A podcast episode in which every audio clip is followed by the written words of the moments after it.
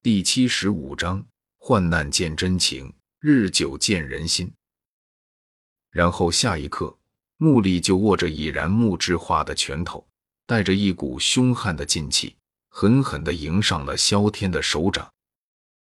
玄阶低级斗技，木质硬化。看着两人即将相撞的拳头，此刻正挡在石门出口处的一众佣兵们不由得议论纷纷了起来。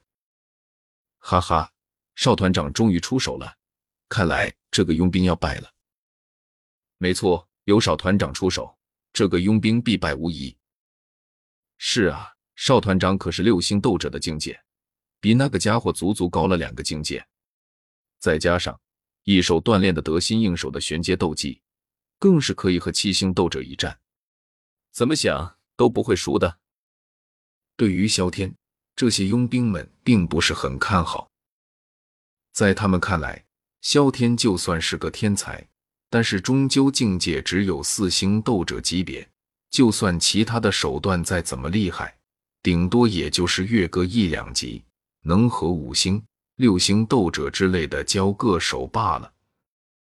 而他们少团长。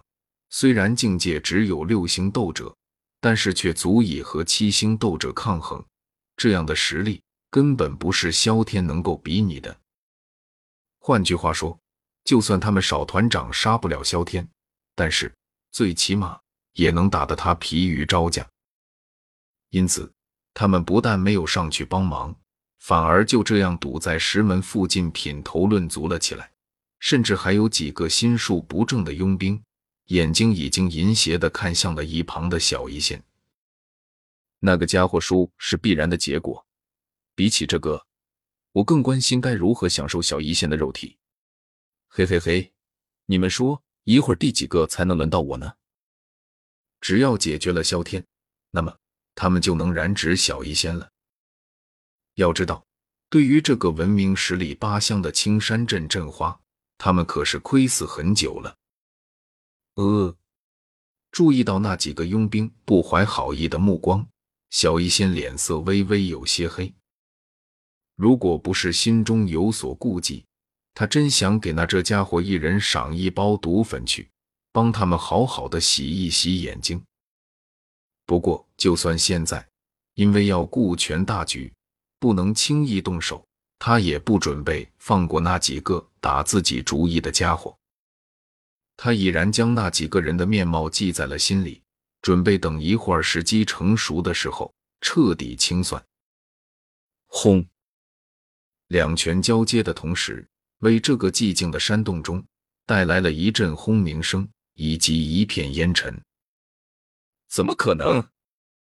紧接着，令众多佣兵们神情呆滞的一幕发生了，因为他们心中十分看好的少团长穆里。竟然和萧天打了个平手。看到这一幕，众人简直不敢相信他们自己的眼神。可恶！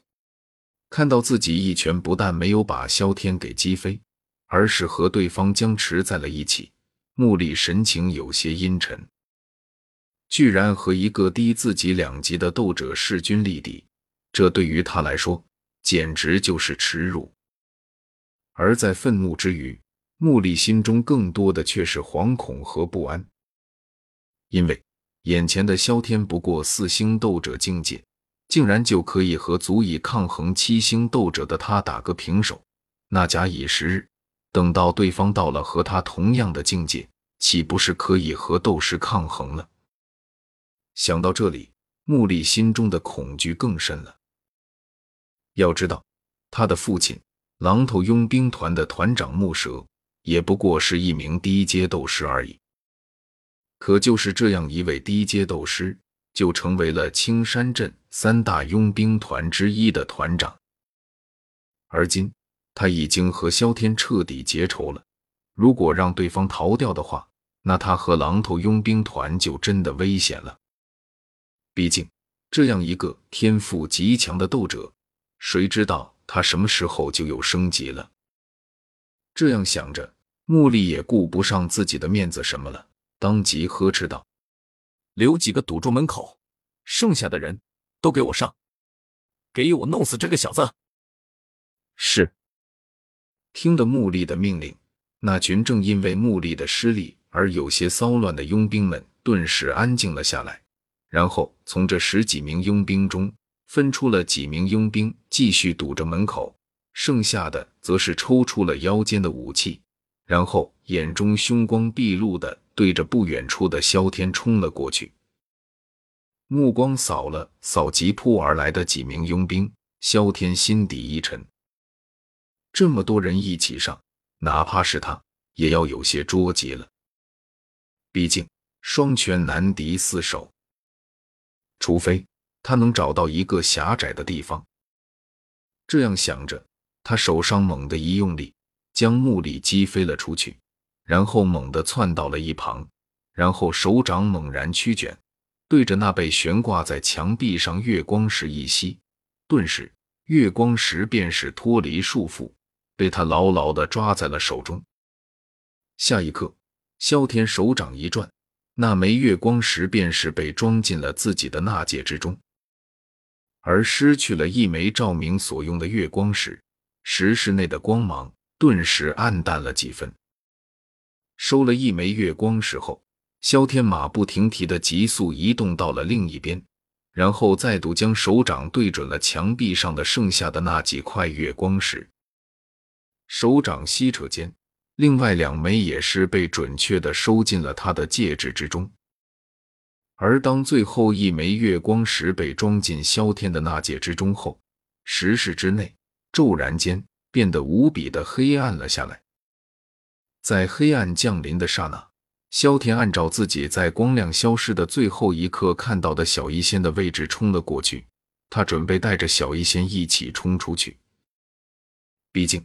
小医仙好歹也是个大美女，而且还是萧炎未来的红颜知己之一，夺去了他的芳心，可是能大赚一笔万界币的。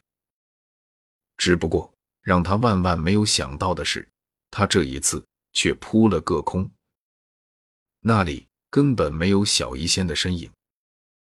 突如其来的黑暗让的穆丽脸色瞬间变得阴沉起来，不过他毕竟心机不错。当下急忙暴喝道：“不要慌，拿出火折子，门口的人不准乱动，室内的人也不准过来。记住，谁敢来到门边，不管是谁，杀！”有了指挥人，狼头佣兵团员们也是平缓下了慌乱。一些带有火折子的佣兵也是赶忙从怀中掏出，看着黑暗中亮起的点点火光，萧天咬了咬牙。也不找小医仙了，身形一转，径直对着记忆中的石门位置处暴冲而去。因为再不走，他的小命就要留在这里了。至于小医仙，他也只能说抱歉了。